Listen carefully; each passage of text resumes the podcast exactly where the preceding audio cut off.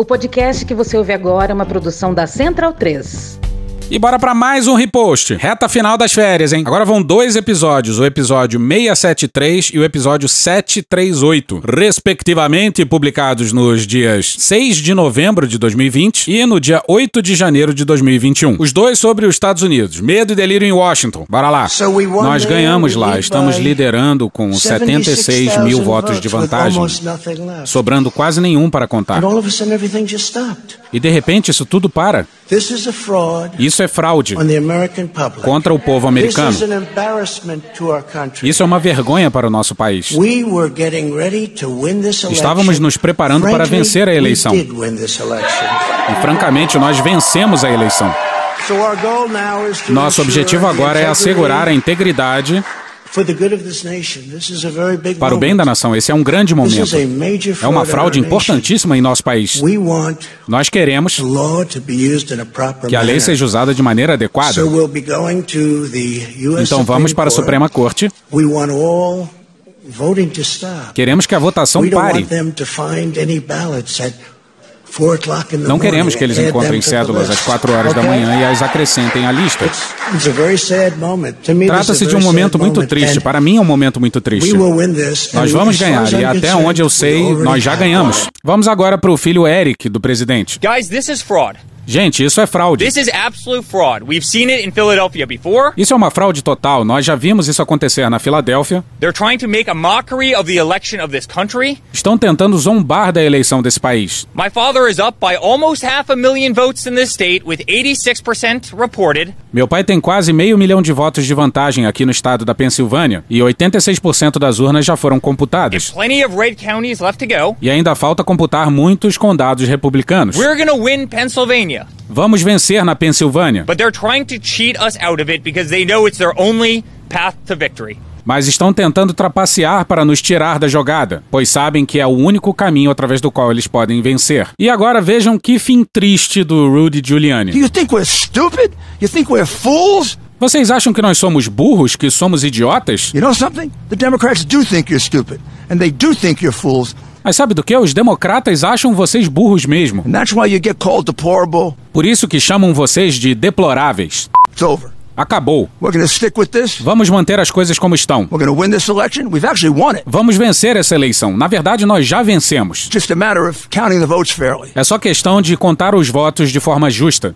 What it says to me is this is a concerted effort of the crooks that run the Democrat Party. Para mim, trata-se de um esforço consciente dos bandidos que organizam o Partido Democrata. And you know these big city machines are crooked. E sabe, essas máquinas que usam nas cidades grandes estão fraudadas. E agora o discurso do Biden. Democracy is the heartbeat of this nation. A democracia é o que faz o coração da nação bater. Even in the face of pandemic, more Americans voted this election than ever before in American history. Mesmo com a pandemia, mais americanos votaram nessa eleição do que em qualquer outro momento da história. Here, the people rule. Aqui, quem governa é o povo. I'm not here to declare that we've won, but I am here to report.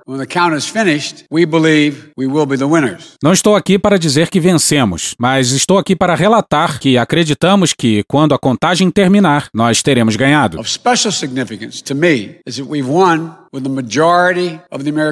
Tem significado especial para mim o fato de que ganhamos com a maioria dos votos. So once this election is finalized and behind us, Quando a eleição tiver terminado e ficado para trás, it'll be time for us to do what we've always done as Americans. chegará a hora de fazermos o que sempre fazemos como americanos: Put the harsh rhetoric of the campaign behind us. deixar a retórica dura de campanha para trás, To lower the temperature, to see each other again, to listen to one another, baixar a temperatura, nos vermos novamente, ouvirmos uns aos outros, to hear each other again, and respect and care for one another, ouvirmos uns aos outros, respeitarmos e cuidarmos um dos outros, to unite, to heal, to come together as a nation. unir, curar as feridas, nos unirmos como nação. I know this won't be easy. I'm not naive. Neither of us are. Sei que isso não vai ser fácil. Não sou inocente. Ninguém aqui é. I know how deep and hard the opposing views are in our country on so many things. Sei o quanto as visões de mundo quanto a várias questões são profundas, duras e antagônicas no nosso país. But I also know this as well. Mas também sei do To seguinte: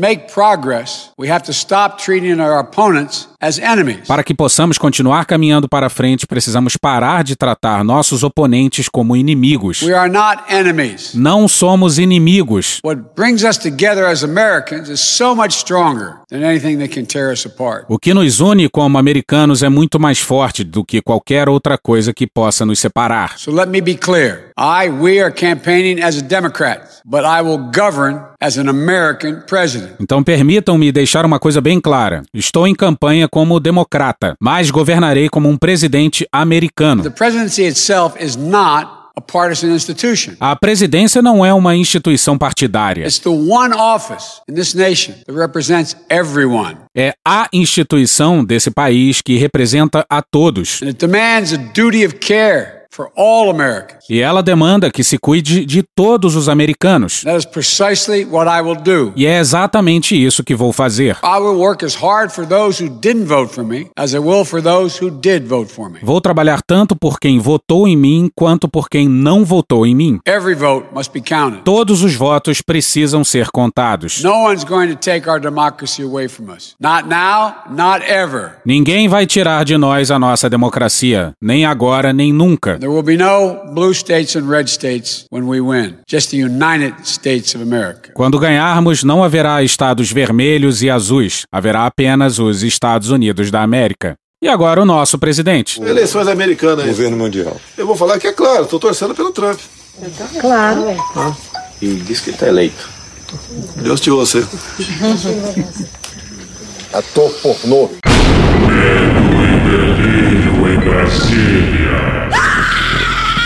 É uma canalice que vocês fazem. Então, bundão é o Jair.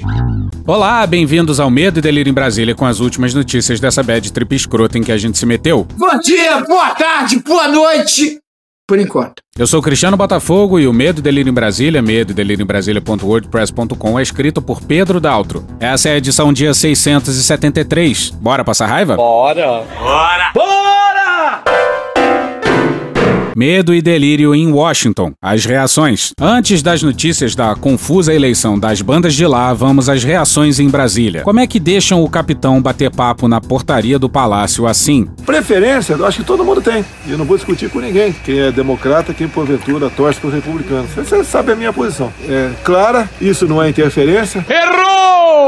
Pois é, aí entra aquele lance de que o Bolsonaro acha que discurso e ação são coisas diferentes. Mas esquece que discurso é ação e que discurso vira ação. Então, portanto, sim, a interferência. E é burrice, porque não beneficia o Brasil isso. E a interferência tanto que Mourão ontem prometeu neutralidade. Disse que, Isso aí é um princípio constitucional nosso. quando falava do princípio da não interferência. Tem uma boa política com o Trump. Espero que ele seja reeleito, espero, né? E segundo o Daniel Golino no Globo no dia 4, ele também disse o seguinte: Se Deus quiser, ele ganha. Amanhã sai o resultado lá. Então Deus desceu à terra e disse: Escuta aqui, Bolsonaro, não tenho nada a ver com eleição. Amanhã já, o pessoal lá, aquela mídia do contra, sempre do contra, vai se render à realidade. Pois é, se o Trump perder, não vai ser por obra divina. Bolsonaro já tinha mudado de assunto, mas voltou ao tema só pra poder bater no Biden de novo. E se já não tava claro que o Bolsonaro só joga pra torcida e que se exploda todo mundo. Porra! A palavra é de prata, Bolsonaro, mas o silêncio é de ouro. É verdade. O candidato democrata, né, em duas oportunidades falou sobre a Amazônia. Aí está querendo para o Brasil? Aí sim, uma interferência de, de fora para dentro. Daniel Golino no Globo no dia 4. Bolsonaro foi questionado diretamente se estava interferindo na disputa eleitoral dos Estados Unidos e chegou a brincar sugerindo opções de como poderia interferir no pleito. E a minha interferência você quer como? Econômica, bélica, militar ou cibernética? Militar e bélica não é a mesma coisa? E agora o constitucionalista Bolsonaro definiu o que é interferência. Eu sou realmente a Constituição. Depois, Bolsonaro criticou quem sugere que exista algum tipo de interferência sua nas eleições. Quem fala isso, quem escreve isso, tem que deixar os banquinhos escolares, né? Ver como é que é a realidade. Preferência, eu acho que todo mundo tem. E eu não vou discutir com ninguém. Discurso é ação, presidente. Mas vamos para Emily Bank no Estadão no dia 4. O chefe do executivo voltou a destacar a boa relação com o presidente Donald Trump e ressaltou que o Brasil não vai interferir em nada. Você sabe a minha posição. É clara, isso não é interferência, tem uma boa política com o Trump. Espero que ele seja reeleito, espero, né? E o Brasil vai continuar sendo o Brasil, sem interferir em nada, até porque quem somos nós para interferir, né?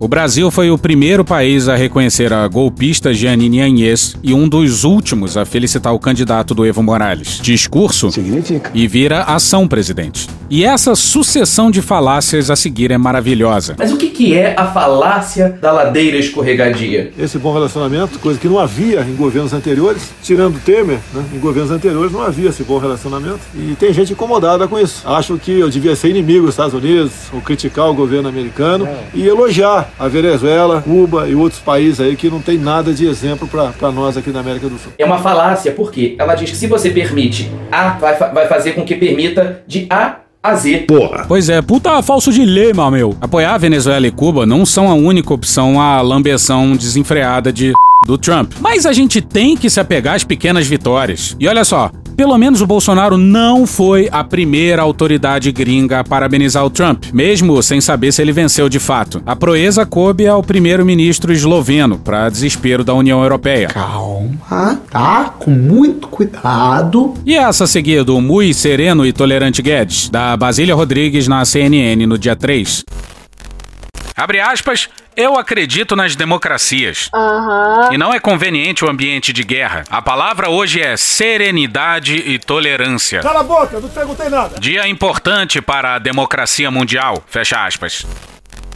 Bom, vai ver o Guedes não tem esse quê de viúva do Pinochet. E vai ver que o Bolsonaro é sereno. Acabou, porra! Tolerante. Você tem uma cara de homossexual terrível, mas nem, nem por isso te acusa de homossexual. E também não cria um ambiente de guerra. Vamos acabar o cocô no Brasil! Bom, mas se é pra comemorar as pequenas vitórias, pelo menos o Guedes não chutou quem seria o vencedor. O que nessa bad trip escrota do caralho já é um alento.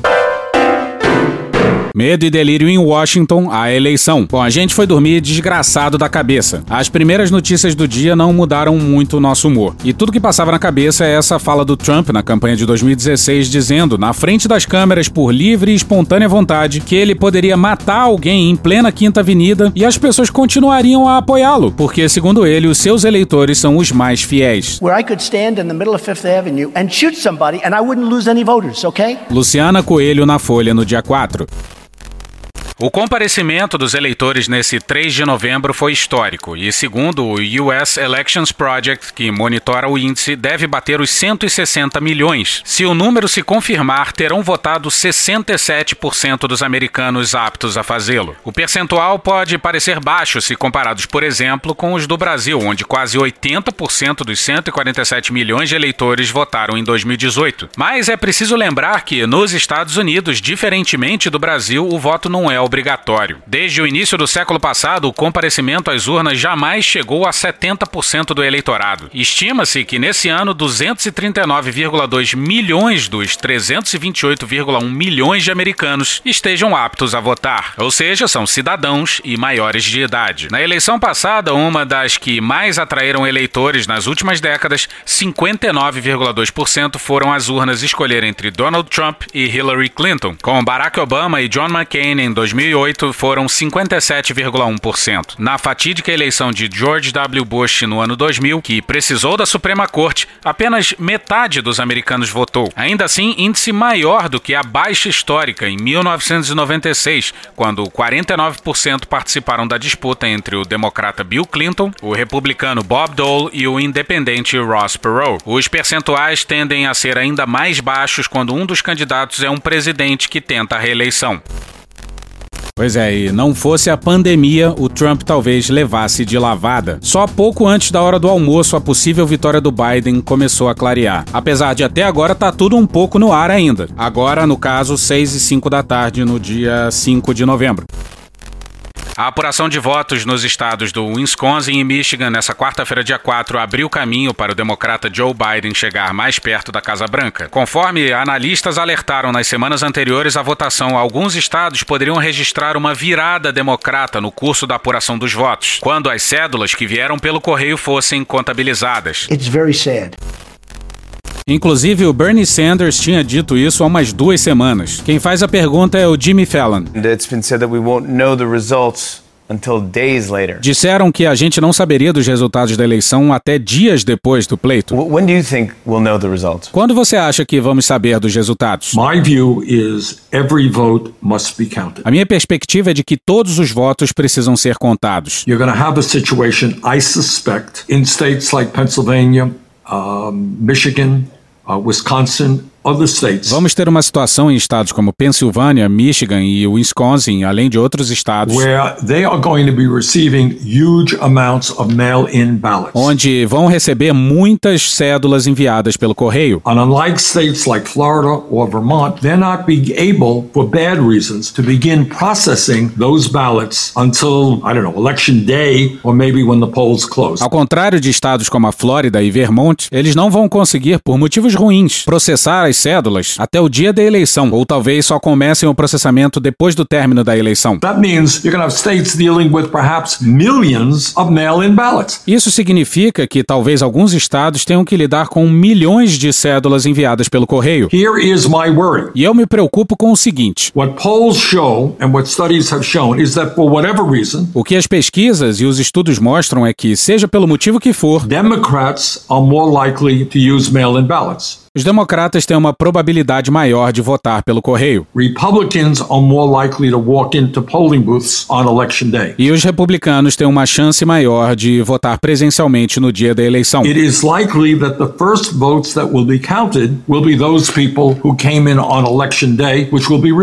É provável que os primeiros votos a serem computados sejam daquelas pessoas que votaram presencialmente no dia da eleição, que são em maioria republicanos. E essa a seguir é a minha suspeita, espero que todos entendam. It could well be, you know, I don't know what's going to happen. Nobody does. Pode ser, bom, eu não sei o que vai acontecer, ninguém sabe. But it could well be that at 10 o'clock on election night, Mas pode ser que às 10 horas no dia da eleição, Trump is winning in Michigan, he's winning in Pennsylvania, he's winning in Wisconsin, o Trump esteja ganhando em Michigan, na Pensilvânia e em Wisconsin. and he gets on the television. He says, "Thank you, Americans, for re-electing me. It's all over. Have a good day." E que ele vá para as televisões falar: Obrigado, americanos, por me reelegerem. Acabou, tenham um bom dia. But then the next day and the day following, Mas aí, no dia seguinte e nos dias subsequentes, all of those mail-in ballots start getting counted, and it turns out that Biden has won those states. todos aqueles votos enviados pelo correio são contados e quem ganhou naqueles estados foi o Biden. At which point Trump says, "See, I told you the whole thing was fraudulent." E nesse ponto, Trump aparece e diz: Tá vendo? Eu falei que esse voto pelo correio era uma fraude. I told you those mail-in ballots were crooked. Eu disse que aquelas cédulas do correio eram fraudadas. And I got, you know, we're not going to leave office. E nós não vamos deixar o governo. So that is a worry that I and, and a lot of people have. Isso é algo com que eu e muita gente se preocupa. Beatriz Bula e Paulo Beraldo no Estadão no dia 4. É o que tem acontecido nos dois estados do crucial meio-oeste, região que deu a Donald Trump a vitória em 2016. Após o avanço da apuração em Wisconsin, a campanha de Trump anunciou que houve alegações de irregularidades em muitos condados no estado. Abre aspas, o que levanta sérias dúvidas sobre a validade dos resultados. O presidente está dentro do limite para solicitar uma recontagem e faremos isso imediatamente. Fecha aspas, afirmou o chefe de campanha Bill Stepien. Nós ganhamos lá, estamos liderando com 76 mil votos de vantagem, sobrando quase nenhum para contar. E de repente isso tudo para. Isso é fraude contra o povo americano. Isso é uma vergonha para o nosso país. Essa foi a primeira contestação que Trump admitiu que fará na eleição. Candidatos democratas costumam ter ganhos na apuração após a votação nos estados onde a contabilização das cédulas pelo correio é feita após a contagem dos votos presenciais. Isso porque o eleitorado democrata é mais propenso a votar de maneira antecipada. Neste ano, a votação pelo correio bateu recorde em razão da pandemia, o que deu esperanças à campanha democrata ontem mesmo diante de resultados iniciais favoráveis a Trump.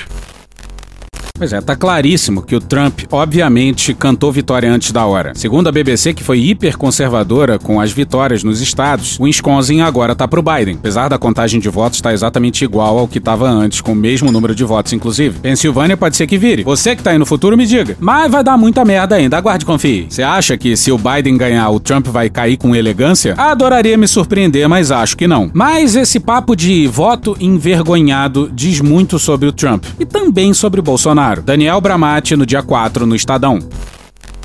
A noite de terça-feira começou com o jeito de 2016, com Donald Trump contrariando pesquisas de véspera e projeções de especialistas. O populoso estado da Flórida foi a primeira decepção para os eleitores de Joe Biden, que esperavam ter lá uma vitória definidora logo no início da apuração nacional. As pesquisas mais recentes davam, em média, vantagem de cerca de 3 pontos percentuais para o candidato democrata na Flórida, mas desde o começo da contagem dos votos havia indícios de que esse resultado não se Biden teve no distrito eleitoral de Miami-Dade, o maior do estado, desempenho inferior ao da candidata Hillary Clinton há quatro anos, enquanto Trump manteve seus redutos. No início da madrugada, os resultados oficiais da Flórida mostravam o inverso das projeções baseadas em pesquisas. Trump com três pontos na frente em vez de três pontos atrás. O resultado contrariou não apenas as expectativas dos democratas. O modelo estatístico de previsão da revista The Economist, por exemplo, indicava 80 80% de chances de uma vitória de Biden na Flórida. Vencer na Flórida era importante para os democratas, porque isso praticamente definiria a eleição. Mas o mesmo não era verdade para Trump. Mesmo ganhando lá, ele ainda precisaria surpreender em outros estados para repetir a zebra de 2016. Uma variável que pode não estar sendo captada pelas pesquisas é o chamado voto envergonhado. Em 2016, parte dos eleitores ouvidos pelos institutos não admitia que votaria em Trump.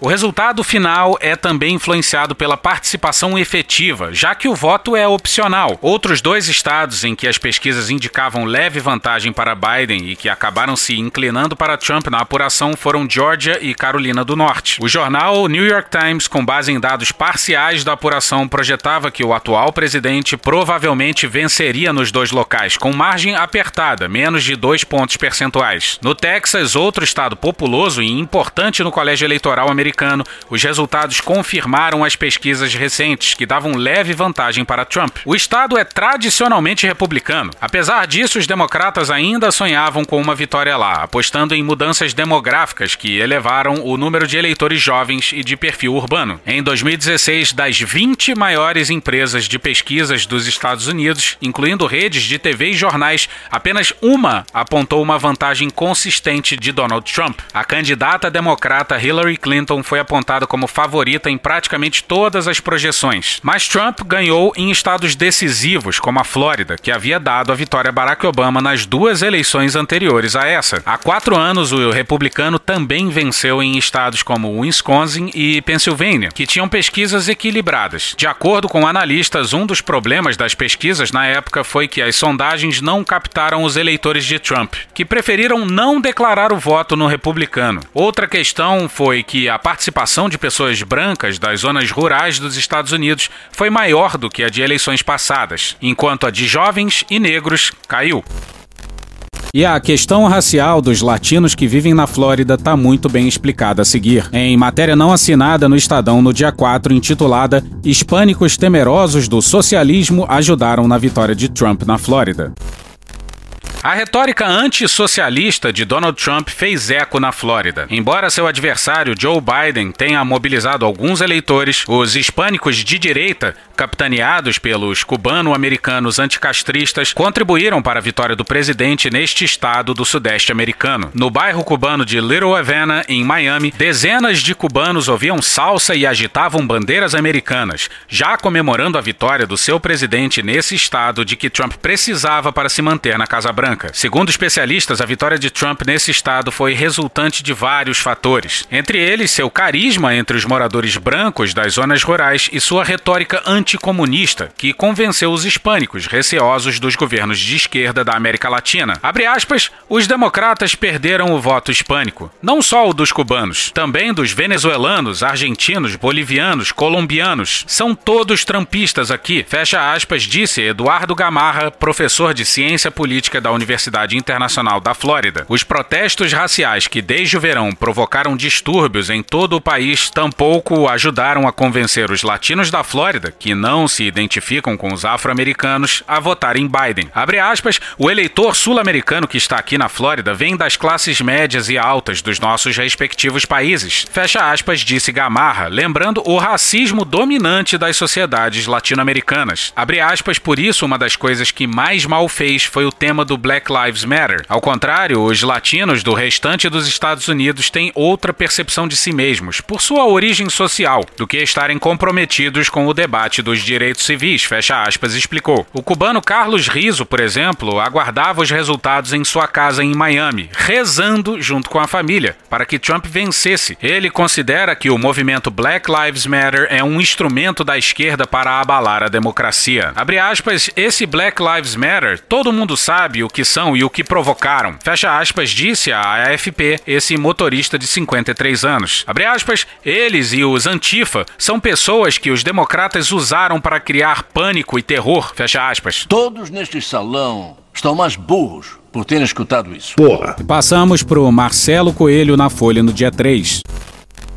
Com o surgimento de figuras como Donald Trump e Jair Bolsonaro, tornou-se frequente lembrar uma frase do marxista italiano Antonio Gramsci. Nos ambientes de esquerda, pelo menos, a citação vai ficando até cansativa. Aqui vai. A crise, dizia Gramsci, consiste precisamente no fato de que o velho está morrendo e o novo não pode nascer. Nesse interregno, uma grande variedade de sintomas mórbidos aparece. Sem dúvida, o populismo de direita que ganhou força depois da crise de 2008 tem tudo para ser chamado de sintoma mórbido. É preciso que um sistema esteja em perturbação profunda para dar apoio a políticos que, em condições normais, somente poderiam mobilizar uma parcela mínima de fanáticos e malucos. Mas, de tão repetida, a frase de Gramsci foi ganhando uma aura profética e explicativa, que me parece meio exagerada, e começo a ter dúvidas sobre o que de fato pode significar. O fascismo nascera dessa crise de dominação política, desse colapso da velha ideologia do liberalismo econômico. Até aí é difícil discordar. Mas o que dizer daquele novo?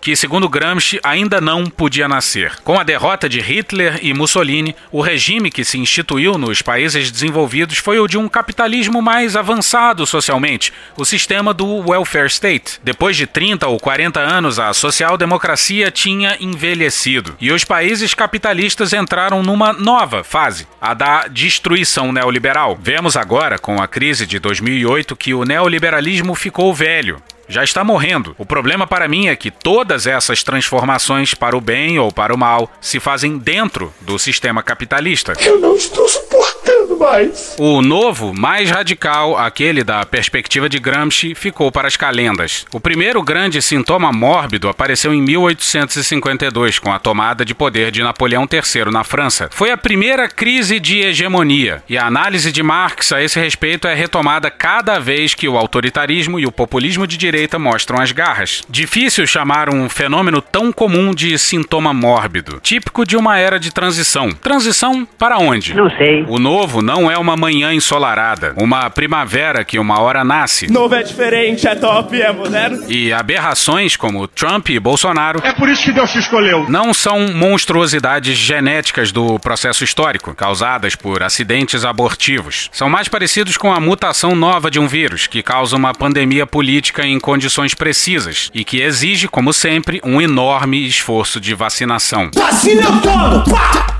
Briga numa bunda! Pá! Briga na outra! Pá! Numa bunda! Pá! Na outra! Duas! E encerramos com o Vinícius Torres Freire na Folha no dia 3. Donald Trump é uma doença ou sintoma de um mal pior? Derrotado ou vitorioso, já terá deixado sequelas de qualquer modo. And when you're a star, they let you do it. You can do anything. Whatever you want. Grab them by the pussy. Trump inspirou, incentivou ou legitimou supremacistas brancos. Very fine people on both sides. A xenofobia. We have people coming into the country or trying to come in. We're stopping a lot of them. But we're taking people out of the country. You wouldn't believe how bad these people are. These aren't people. These are animals. A desconfiança na razão. The Green New Deal, right? Green New Deal. I encourage it. I think that, I think it's really something that they should promote.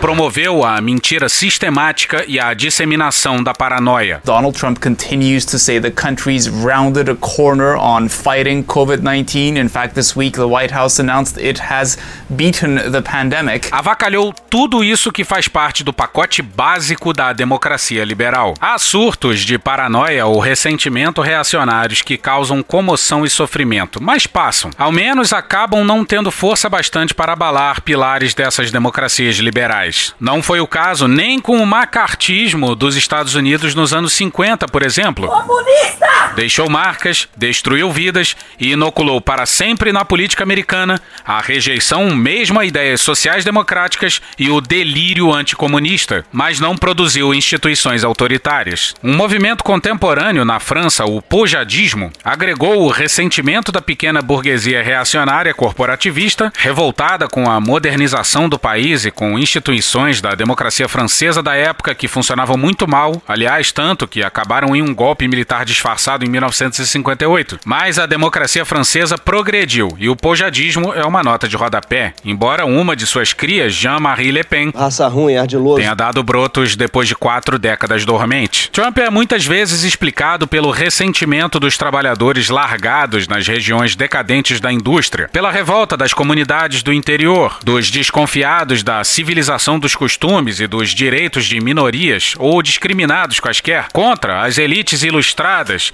e a indiferença dos tecnocratas econômicos. A desigualdade de renda e de educação teria sido um fator também, assim como, contraditoriamente, o ressentimento contra programas sociais que justamente atenuam tais iniquidades, apesar de de modo diminuto nos Estados Unidos. Mas mesmo tais ressentimentos não bastam para explicar a força renovada do racismo, das milícias armadas ou o descaramento neonazista. Um grande, embora controverso sociólogo americano, Richard Sennett, escreveu nessa semana no jornal britânico The Guardian que o ressentimento seria mais profundo. Reflete uma degradação civilizacional mais séria e que seria a atitude de uns 30% dos americanos. Trata-se de pessoas para quem a vida socioeconômica é um jogo de soma zero. Reconhecer direitos de outros por si só implica a perda dos próprios direitos. Rebaixar o trem é progresso para si. Seria assim parte dos brancos americanos, diz Sennett, um pessimista a respeito da vida pública, do sentimento, do propósito da vida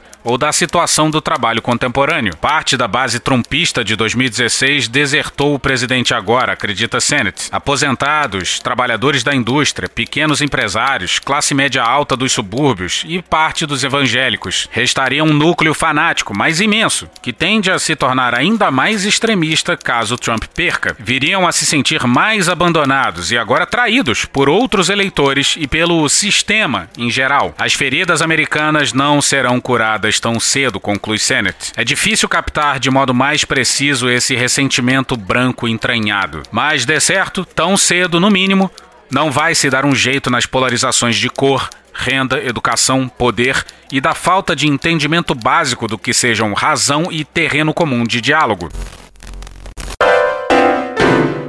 E hoje ficamos por aqui. Veja mais, muito mais em medo o blog escrito por Pedro Daltro. Essa edição usou áudios de Foco do Brasil, NBC News, Jason Queiroz, NCB New York, CNN, CBS News, Now This News e CBC News. Contribua com a nossa campanha de financiamento coletivo. É só procurar por Medo e Delírio em Brasília no PicPay ou ir no apoia.se barra Medo e Delírio. Porra, doação ao caralho, porra. Não tem nem dinheiro pra me comprar um jogo de videogame, morou, cara? Pingando um capilé lá, vocês ajudam ajudam a gente a manter essa bagunça aqui. Assine o nosso feed no seu agregador de podcast favorito, escreve pra gente no Medo e Delírio Brasília Podcast gmail.com ou nas redes sociais. Eu sou Cristiano Botafogo, um grande abraço e até a próxima. Bora passar a raiva junto? Bora!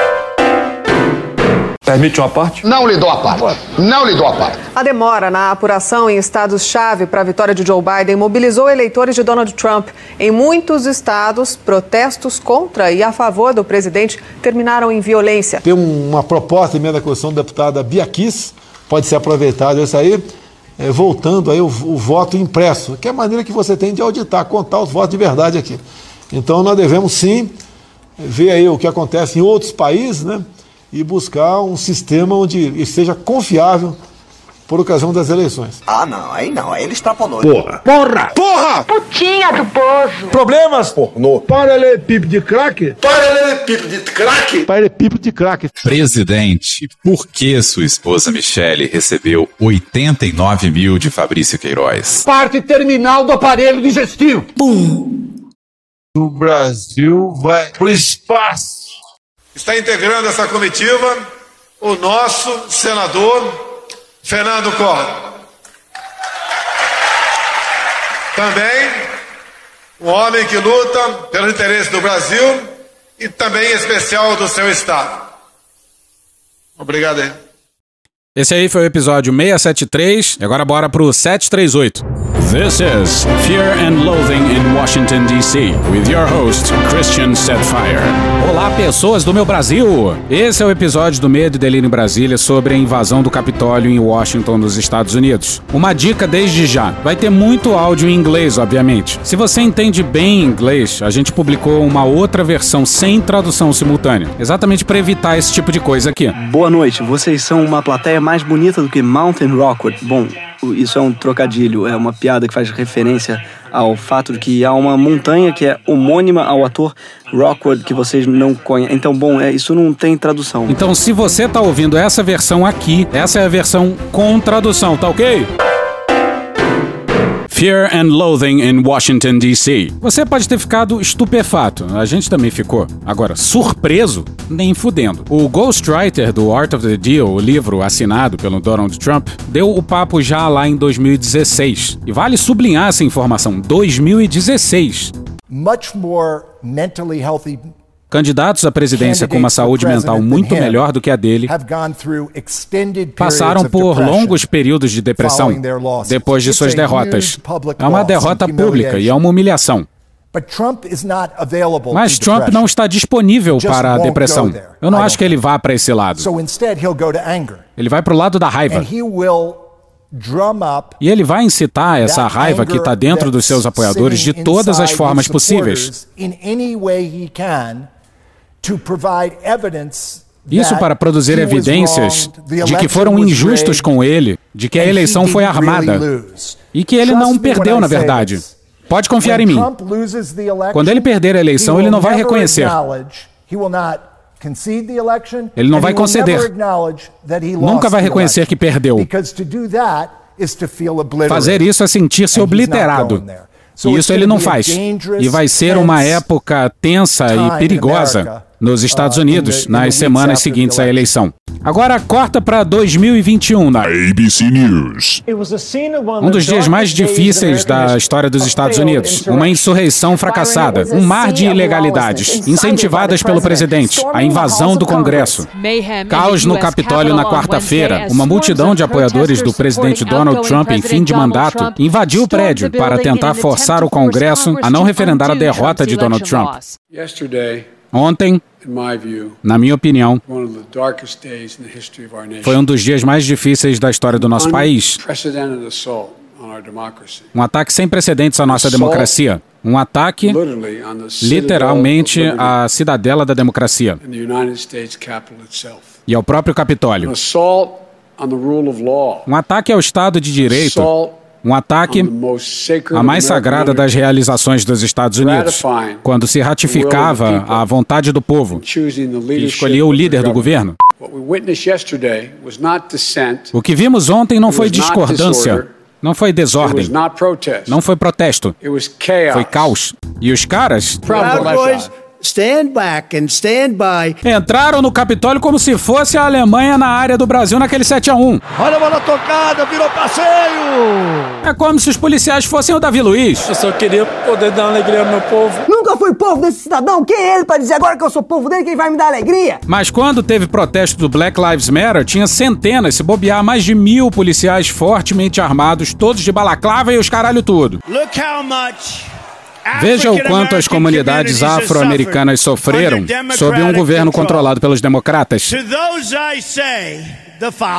Para eles eu digo o seguinte: o que vocês têm a perder? Em Washington, a Guarda Nacional não pode ser acionada pelo prefeito, mas apenas pelo presidente. E Trump não teve dúvida quanto a isso quando o protesto foi dos perigosíssimos antifas. A violência e o vandalismo estão sendo comandados pelos antifas e outros grupos de esquerda radical.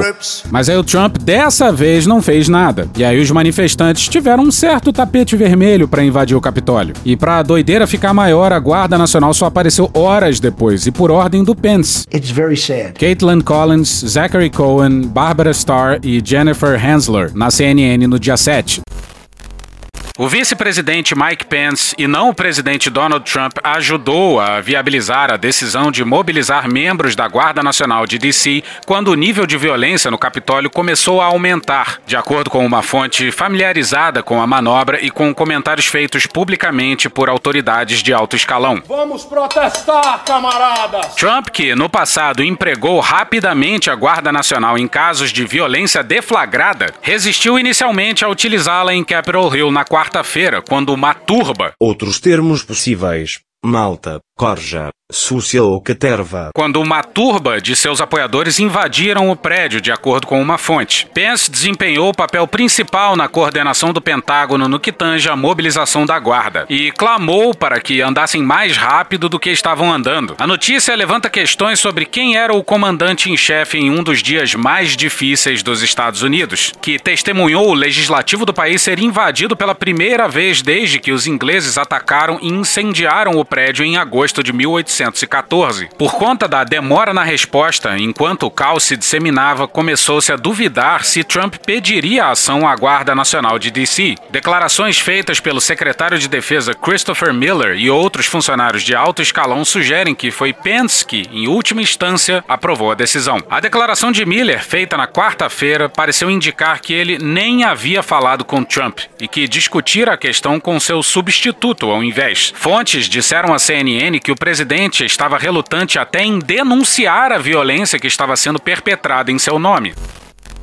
Mas não foi só isso não, que delícia. Ai, que delícia! Miller também confirmou que ele e o presidente do Estado-Maior Conjunto dos Estados Unidos, o general Mark Milley, conversaram com Pence, não com Trump, na tarde de quarta-feira. Ele também disse que esteve em contato com os mais importantes deputados e senadores. Abre aspas, o presidente Milley e eu conversamos separadamente com o vice-presidente e a presidente da Câmara dos Deputados Nancy Pelosi, com o líder da maioria do Senado Mitch McConnell, com o senador Chuck Schumer e o deputado Steny Hoyer no Capitólio. Ativamos plenamente a Guarda Nacional de DC para ajudar a Polícia Federal e a Polícia Local em prol de uma abordagem pacífica para a situação. Fecha aspas, disse em uma nota.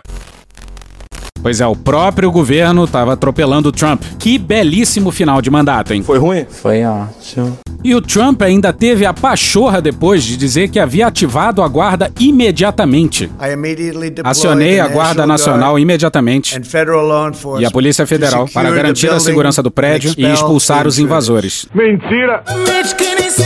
vive me enganando e se faz de inocente. E olha o papo da corporificação do fim triste e advogado presidencial horas antes da invasão. Nos próximos 10 dias, poderemos ver as máquinas adulteradas e as cédulas fraudadas. Se estivermos errados, vão zombar de nós. Mas se estivermos certos, muitos deles vão para a prisão. Então, que tenhamos um julgamento por combate. Só pode ser o caso de que o Giuliani chantageie o Trump com algo muito pesado. Só isso explica ele continuar sendo o advogado do presidente americano. Cada declaração do Giuliani é um crime a mais na conta do Trump. Que final triste, hein? Mas vamos lá, Julian Borger no The Guardian no dia 7. Menos de uma hora antes da invasão do Capitólio, Trump disse a seus apoiadores o seguinte: Queremos ser muito legais. Queremos ser muito respeitosos com todos, incluindo pessoas ruins. Nossa luta terá que ser mais árdua. Trump disse a eles para marcharem da Casa Branca ao longo do National Mall até o Capitólio para salvar a nossa democracia. Ele chegou a dizer que iria com eles, mas era só mais uma promessa que ele não tinha intenção de cumprir. É mentira dele. Ao invés disso, voltou com seu comboio para a Casa Branca. Disse a eles para irem até o Congresso de forma pacífica e patriótica. Sei que todos aqui vão marchar até o Capitólio para, de forma pacífica e patriótica, fazer com que suas vozes sejam ouvidas. Mas minutos depois, as barricadas do lado de fora do Capitólio estavam sendo derrubadas e a turba avançava. Haviam repetidamente ouvido que seu país estava em jogo, que socialistas, traficantes de crianças comandados pelos chineses estariam tomando o controle do país e que eles precisavam revidar de forma ainda mais forte. Os republicanos, que não se empenharam em virar a eleição, eram fracos e patéticos e estavam permitindo que os democratas destruíssem o país. Trump mencionou especificamente seu vice-presidente, até então leal a ele. Mike Pence vai ter que vir nos ajudar. E se ele não vier, será um dia triste para o nosso país, porque ele jurou seguir a Constituição. Trump disse isso de um púlpito em um palco montado a um quarteirão de distância da Casa Branca para uma plateia, na elipse que existe logo abaixo do National Monument, o obelisco de Washington. Enquanto o presidente discursava, Pence, no entanto, já havia abandonado o navio. Pela primeira vez, faltando duas semanas para o fim da presidência, ele fez o oposto do que o seu chefe o dissera para fazer. Today was a dark day Hoje foi um dia de escuridão para a história do Capitólio americano. Mas devido ao rápido esforço da Polícia do Capitólio, assim como da Polícia Federal, Estadual e Local, a violência foi reprimida. A segurança do Capitólio foi restabelecida. E o trabalho do povo continua. Condenamos a violência que ocorreu aqui nos termos mais fortes possíveis. Lamentamos a perda de vidas nos corredores dessa casa, assim como as feridas daqueles que defenderam o Capitólio hoje. Seremos sempre gratos aos homens e mulheres que ficaram em seus postos para defender esse local histórico. Para aqueles que disseminaram o caos em nossa capital hoje, vocês não venceram. A violência nunca vence. A liberdade vence, e essa continua sendo a casa do povo. Bonito, mas brega, mas bonito. E vamos combinar que não foi golpe, o que não torna essa quarta-feira alucinada menos absurda. Trata-se de um tipo de insurreição. Golpe seria se o Trump ou os republicanos tirassem alguma excentricidade da cartola, como o Mitch McConnell. Isso jeitinho desprezível barrando a oficialização da chapa. Para quem já afanou a indicação da Suprema Corte, não falta muito. Então, se, contando com a ajuda dos militares ou da Guarda Nacional, eles depusessem ou sequestrassem algum governador, fechassem a Suprema Corte ou algo nessa linha, e deu tudo tão maravilhosamente errado depois dessa insurreição esquisita que muitos dos republicanos desistiram de fazer objeções à vitória do Biden. Até as primeiras horas de quarta-feira, mais de 130 deputados e 11 senadores fariam objeções, mas diante das cenas que eles viram escondidos em um bunker, mudaram de ideia. Os eventos que ocorreram hoje me forçam a reconsiderar. E agora não posso, com a consciência tranquila, contestar a certificação desses eleitores. A violência, as ilegalidades e a tomada do Congresso são horrendas, além de um ataque direto a essas instituições. Minhas objeções tinham como intenção proteger a santidade do processo democrático dos Estados Unidos. Pois é, isso é o mínimo. Olha só o que disse o Colbert. Republicanos que apoiaram esse presidente, especialmente os que estão na sessão conjunta do Congresso hoje. Já não está suficiente? Depois de cinco anos afagando a retórica fascista desse presidente, adivinha os seguidores de quem querem queimar o hashtag. E na Casa Branca, todo mundo ficou com o cu na mão. Gabriel Sherman na Vanity Fair no dia 7. Enquanto a multidão violenta incitada pelo presidente Donald Trump invadiu o Capitólio dos Estados Unidos na quarta-feira, alguns membros da equipe da West Wing estavam em pânico com a possibilidade de estarem se tornando partes de um golpe para derrubar o governo. Viajou, passeou. Qual foi? Abre aspas, o que eu faço? Me demito? Fecha aspas. Um nervoso funcionário da Casa Branca perguntou a um amigo na tarde de quarta-feira, logo após a notícia de que uma mulher havia sido baleada e morta dentro do Capitólio. O funcionário da West Wing disse ao amigo que o advogado da Casa Branca, Patsy Poloni, estava pedindo aos funcionários da Casa Branca que não falassem com Trump ou permitissem sua tentativa de golpe de forma alguma, para diminuir a chance de serem processados por traição sob a lei de sedição. Abre aspas. Eles estão sendo orientados a ficar longe de Trump, fecha aspas, disse o amigo. A Casa Branca não quis comentar. A suposta preocupação de Cipollone de que Trump estaria cometendo traição, um crime federal, ilustra o caos e o medo dos eventos sem precedentes que ocorreram na quarta-feira. À medida em que a equipe sai ou se mantém dele afastada, Trump fica cada vez mais isolado e sozinho. De acordo com uma pessoa próxima à Casa Branca, na quarta-feira, Trump se recusou a receber ligações de líderes empresariais que queriam que ele desmobilizasse os rebeldes. Um ex-funcionário da West Wing disse que os republicanos estavam enviando mensagens de texto e ligando para o chefe de gabinete Mark Meadows para pressioná-lo a intervir mas Meadows não estava respondendo. Conversei com uma fonte do Partido Republicano próxima ao presidente Donald Trump, que conversa com ele regularmente e não tenho prazer nenhum em dizer isso. Mas essa fonte me disse que ele acredita que o presidente está fora de si. A expressão usada por essa fonte é fora de si. A fonte diz também que o presidente está tão traumatizado com sua derrota nas eleições que ele só consegue falar e pensar nisso. O patrão fica ficou maluco. Contra filé, chã, lagarto redondo, patinho, lagarto plano. E Trump queria mais era que os republicanos se fudessem na Georgia.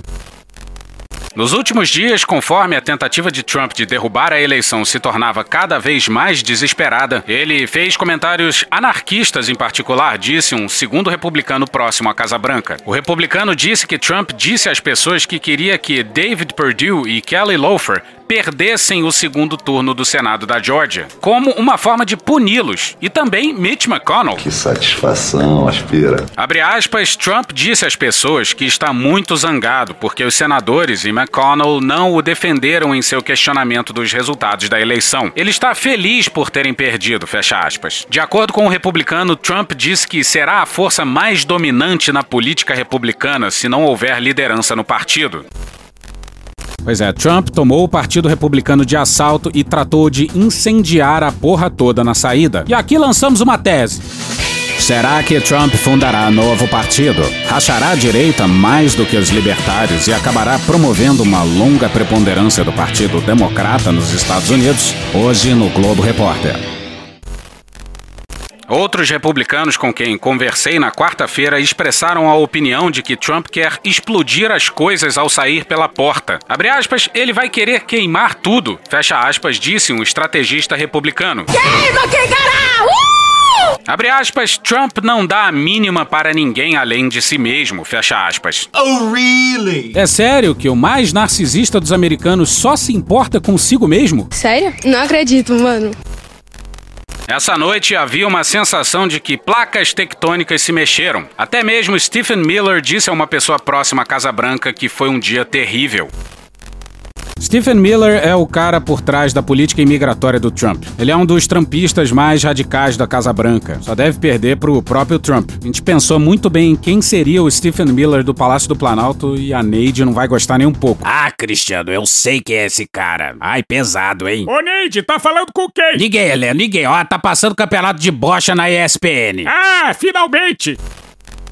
O Twitter finalmente suspendeu a conta de Trump, pelo menos por 12 horas. E a questão imediata que os republicanos enfrentavam era se a cena violenta de hoje os obrigaria a invocar a 25ª emenda e remover Trump do cargo.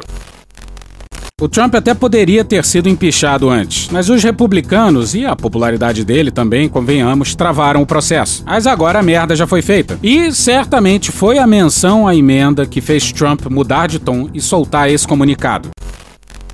Embora eu discorde totalmente do resultado da eleição e os fatos me confirmam, haverá uma transição ordeira em 20 de janeiro. Sempre disse que continuaríamos nossa luta para garantir que apenas os votos legais fossem contados. Embora isso represente o fim do maior primeiro mandato da história presidencial, é apenas o começo de nossa luta para tornar a América grande novamente. We will have so much winning if I get elected. Volta para a matéria anterior, agora falando da tal 25ª emenda. O dispositivo da Constituição exige que o vice-presidente garanta o apoio da maioria do gabinete ou do Congresso. De acordo com um estrategista de DC próximo à Casa Branca, alguns republicanos proeminentes estão pressionando Mike Pence para dar luz verde ao processo. Abre aspas, Pence tem que iniciar, fecha aspas, disse o estrategista. Os republicanos com quem falei duvidavam que Pence daria o passo extraordinário, dada sua fidelidade de longa data a Trump, mesmo em face de ser humilhado. Abre aspas, Talvez se Trump pedir outro protesto, então é possível, fecha aspas, disse o ex-funcionário da West Wing. Até o Barr, o Aras do Trump por um bom tempo, foi duro em suas palavras. Orion Rumler no dia 7 de janeiro no Axios. Barr disse à Associated Press que, abre aspas, orquestrar uma multidão para pressionar o Congresso é imperdoável, fecha aspas. Pois é, Barr e Miller criticando Trump. Vanity Fair no dia 7.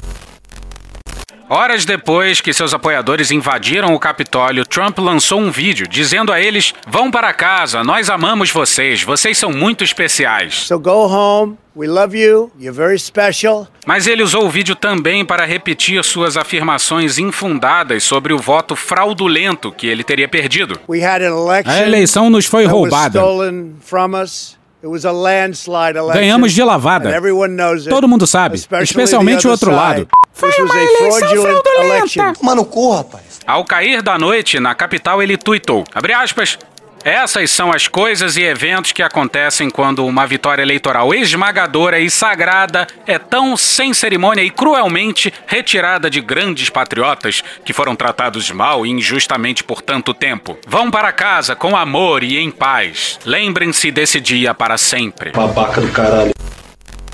E vai a seguir um belíssimo texto. Jimmy Briggs, na Vanity Fair no dia 7.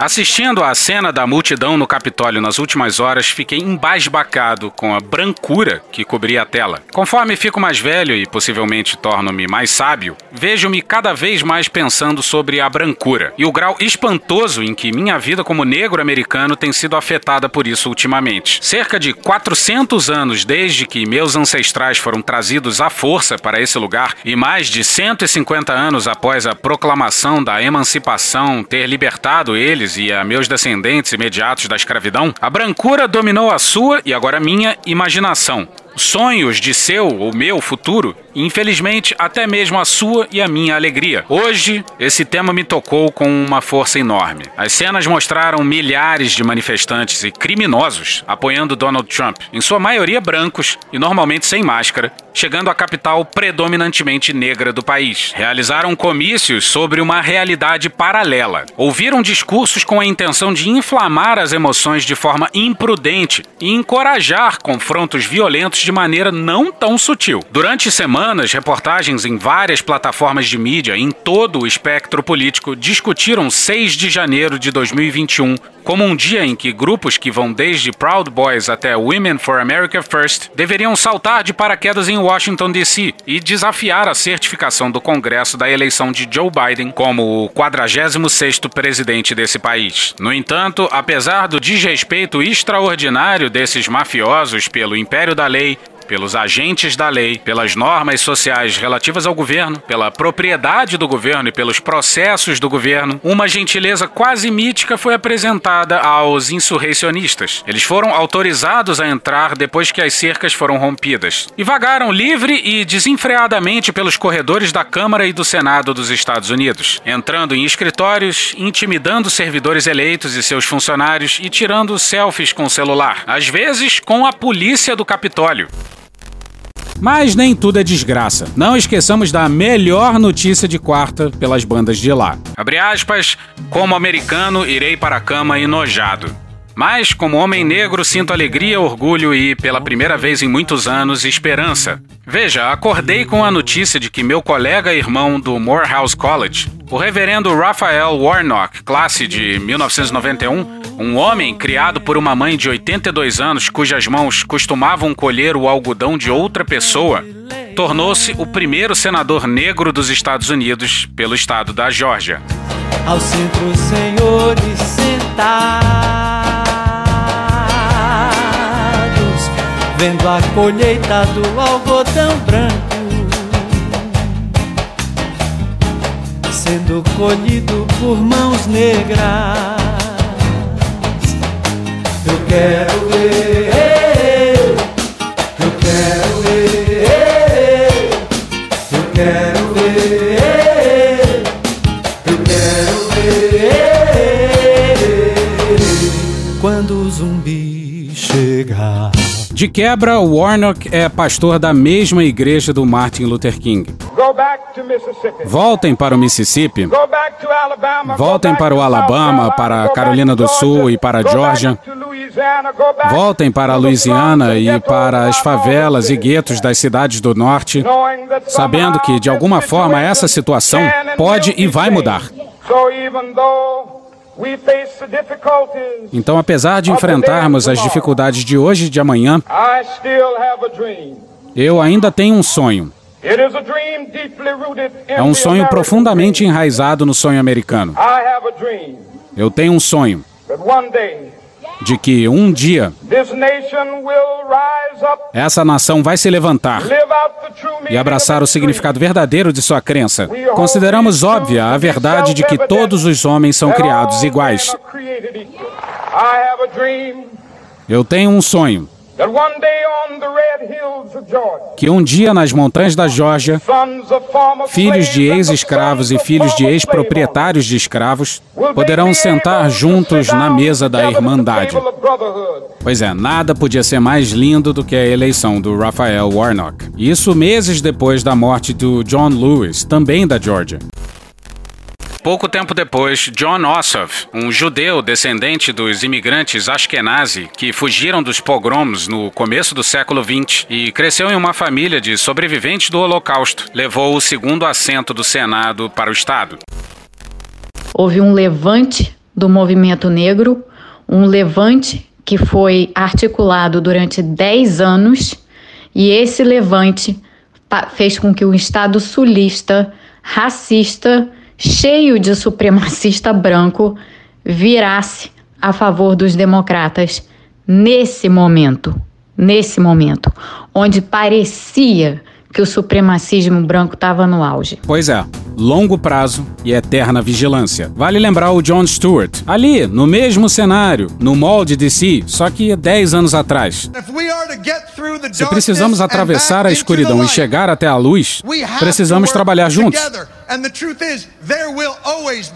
E a verdade é, sempre haverá escuridão.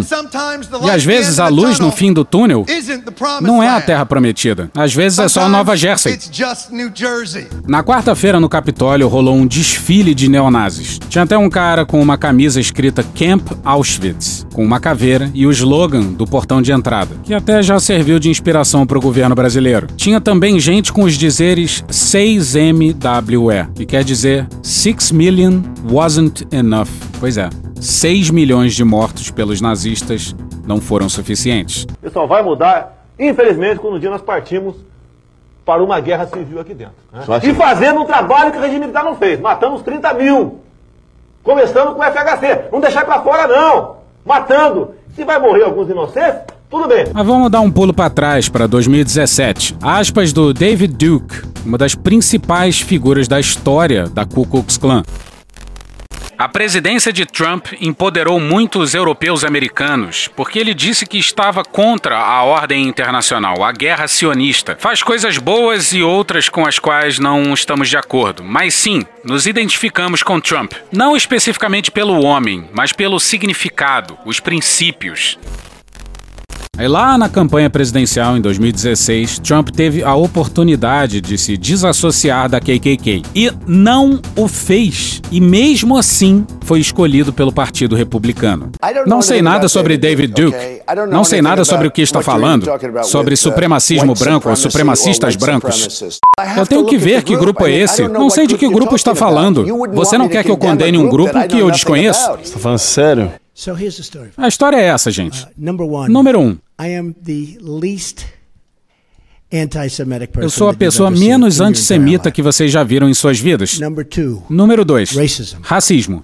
Sou a pessoa menos racista. Na verdade, fomos muito bem em relação a outros republicanos. Silêncio, silêncio, silêncio. Acho que já deu para entender o quão brutal e simbólica foi essa vitória de um negro e de um judeu na Geórgia. Isso depois do estado vermelho ter virado azul, dando vitória ao Biden.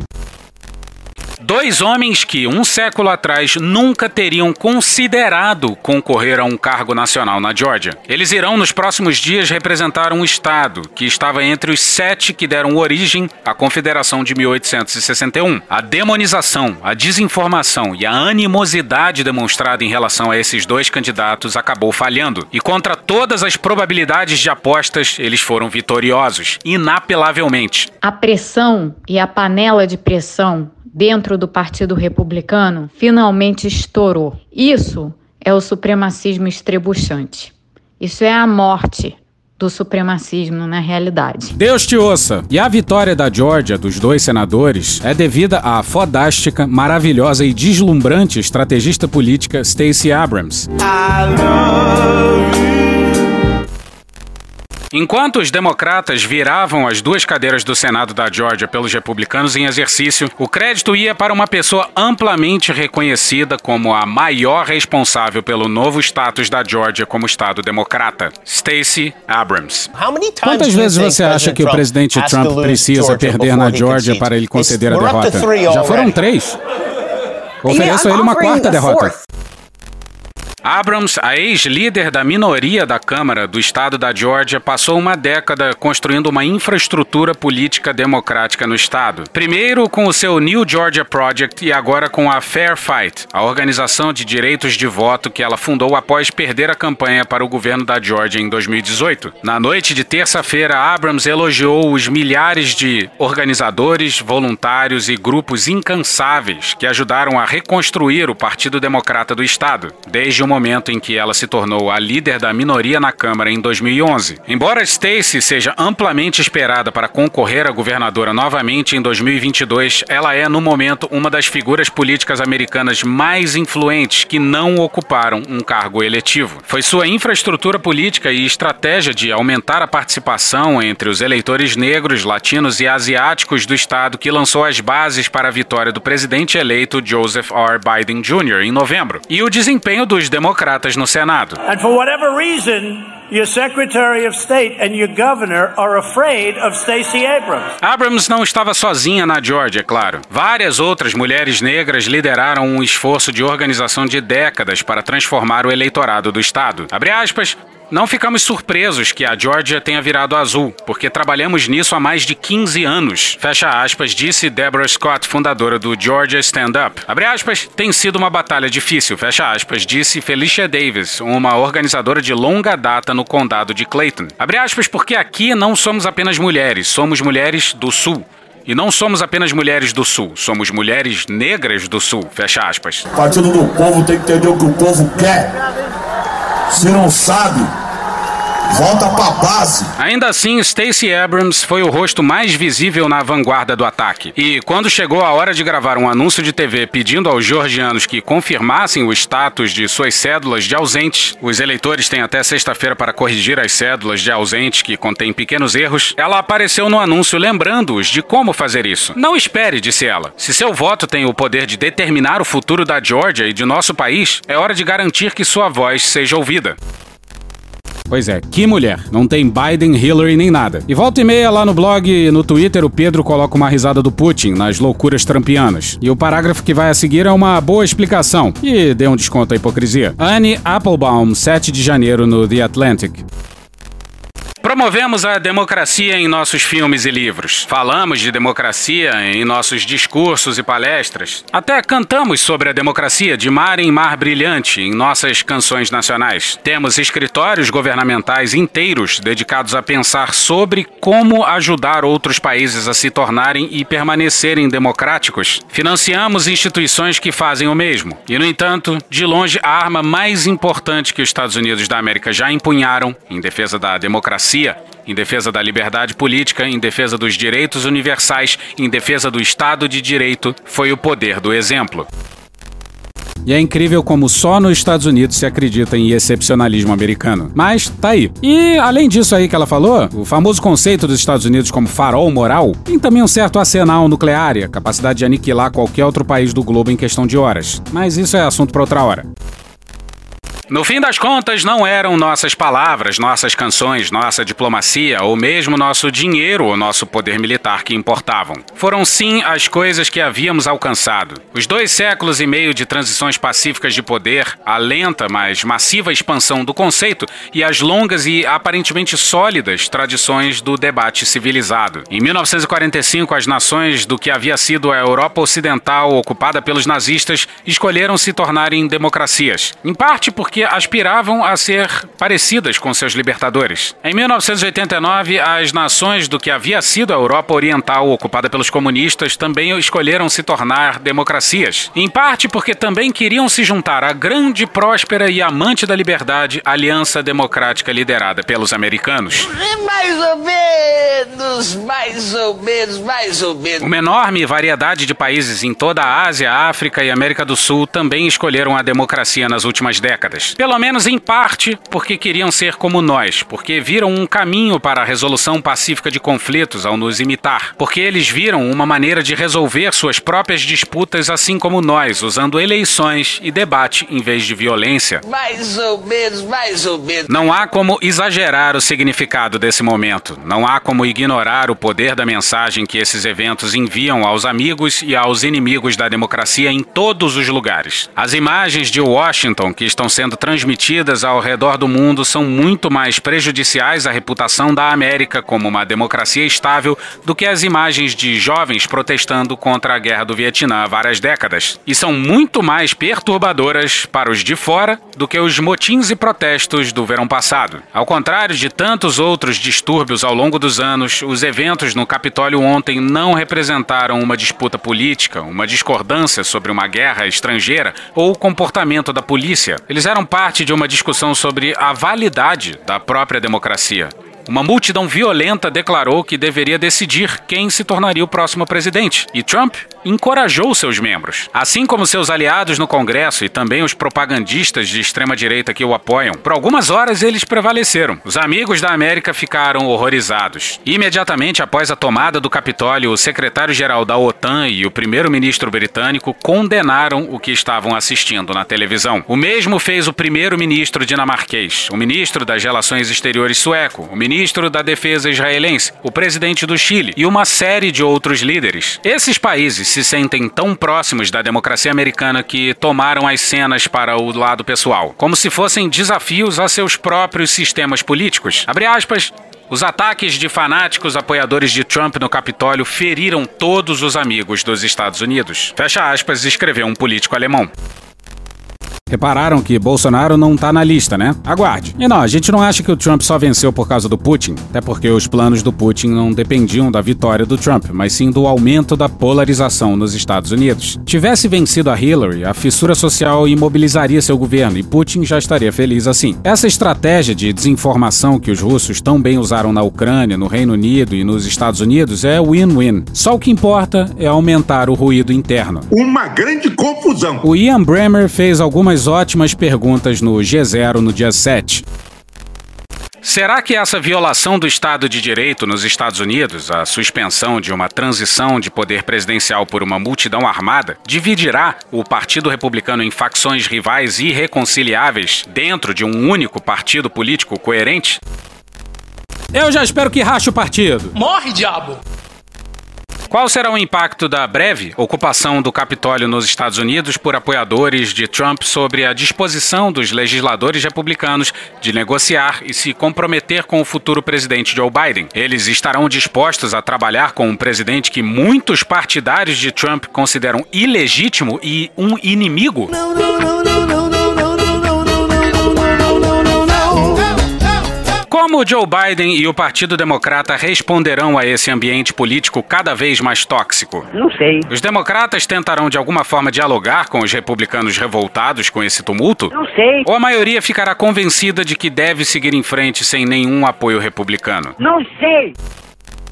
Será que vários republicanos vão se transmutar em centrão e mudar de lado, afetando surpresa com os desmandos do presidente?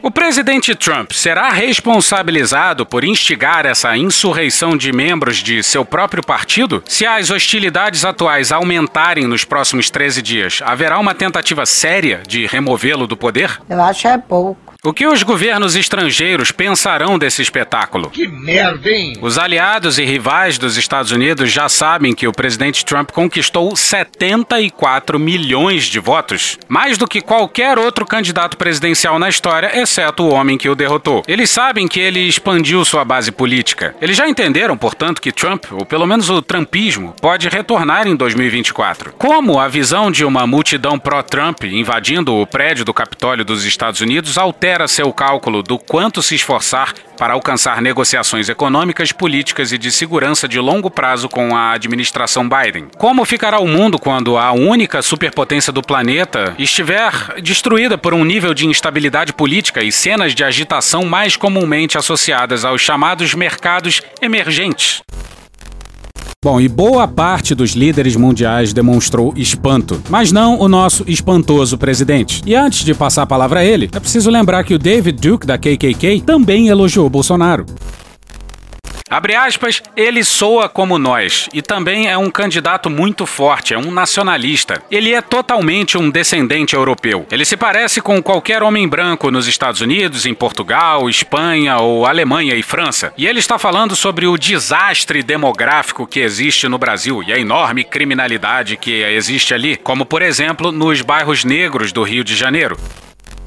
E totalmente um descendente europeu. Babaca do caralho. Mas vamos agora ao nosso presidente. Você sabe que eu sou ligado ao Trump.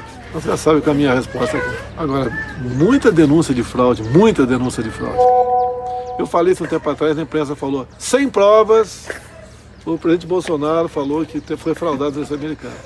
Pera aí, deixa eu só fazer um parêntese aqui. Vamos fazer essa crítica aí. Isso é uma das coisas que mais me cansa. É a inversão do ônus da prova. Ele que tem que provar se teve fraude ou não. Não sou eu que tenho que provar que não houve fraude. Tá certa a indignação. Pode continuar falando bobagem, Biroliro. A minha foi fraudada, eu entendo que eu tenho, eu tenho indício de fraude na minha eleição. Era para ter ganho no primeiro turno. Eu acredito plenamente. Ninguém reclamou que foi votar no 13 e a maquininha não respondia. Ninguém, mas o contrário, quem ia votar no 17 ou não funcionava, ou apertava um, já aparecia o, o 13 lá. Aí Bolsonaro, como sempre, plantando 2022. Mas já tá bom? Tá bom nada, tem mais. Que o pessoal tem que analisar o que aconteceu nas eleições americanas agora. Basicamente, qual foi o problema, a causa dessa, dessa crise toda? Falta de confiança no voto. Então lá o pessoal votou e potencializaram o voto pelos Correios por causa da tal da pandemia e houve gente lá que votou três, quatro vezes, mortos votaram, foi uma festa lá. Ninguém pode negar isso daí. Porra! Então a falta dessa confiança levou a esse problema que está acontecendo lá. E aqui no Brasil, se tivermos o voto eletrônico em 22, vai ser a mesma coisa. A fraude existe, daí a imprensa vai falar sem prova e diz que a fraude existe. Bolsonaro diz sem provas que a fraude existe. Porra. Pois é, o 2016 deles é o nosso 2018. O nosso 2022 há de ser esse espetáculo grotesco que testemunhamos em 2020, 2021. E o capitão, seus generais e apoiadores não são lá muito discretos. A gente vai pagar para ver? Lembra do primeiro áudio do Ghostwriter lá em 2016 dizendo que o Trump nem fudendo aceitaria a derrota? Se dá para aprender alguma coisa nesse episódio grotesco é que impeachment tá aí para ser usado. E o aviso tá dado para 2022. Olha só o que disse o Biden. E eu gostaria que que pudéssemos dizer que não podíamos prever isso. Isso não é verdade. Nós podíamos prever.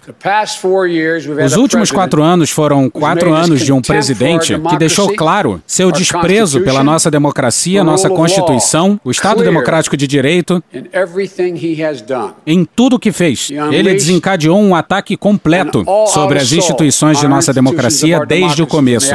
Aí a gente termina com essa pergunta. Não dá pra gente prever o que tá por vir? Can we see it coming, Brasil? Valeu, gente. Até a próxima.